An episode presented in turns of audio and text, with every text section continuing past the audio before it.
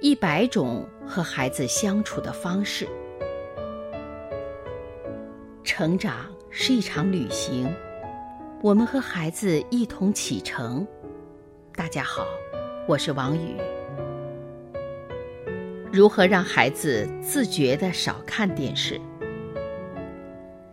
看电视对大脑和身体正处于发育时期的孩子非常不利。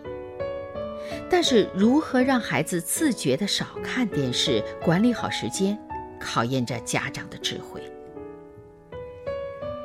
李亮的女儿上小学的时候，《还珠格格》正热播，女儿一看就被吸引住了。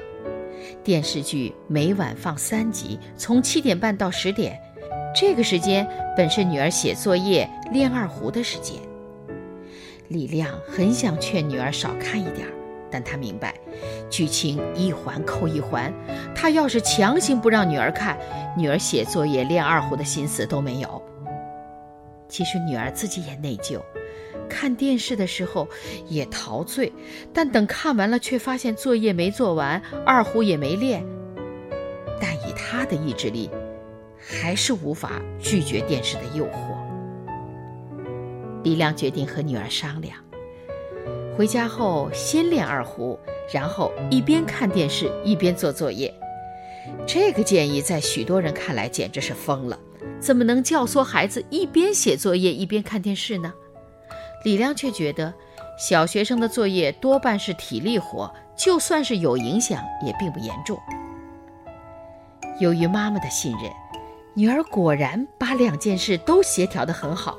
事实上，在电视剧播放过程中，女儿总因为看得太投入，忘了写作业。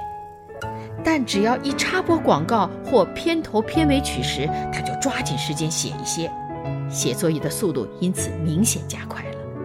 同时，他还更懂得利用在学校的零散时间写作业，回家后再见缝插针地写一些，作业都能完成。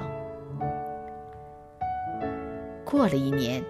电视台又开始播《还珠格格》第二部，李亮的女儿又开始了一个看电视的狂欢期。这一次，李亮再也无需为女儿操心，女儿早就学会了管理时间。关了电视，就关了孩子看电视的愿望了吗？当然不会。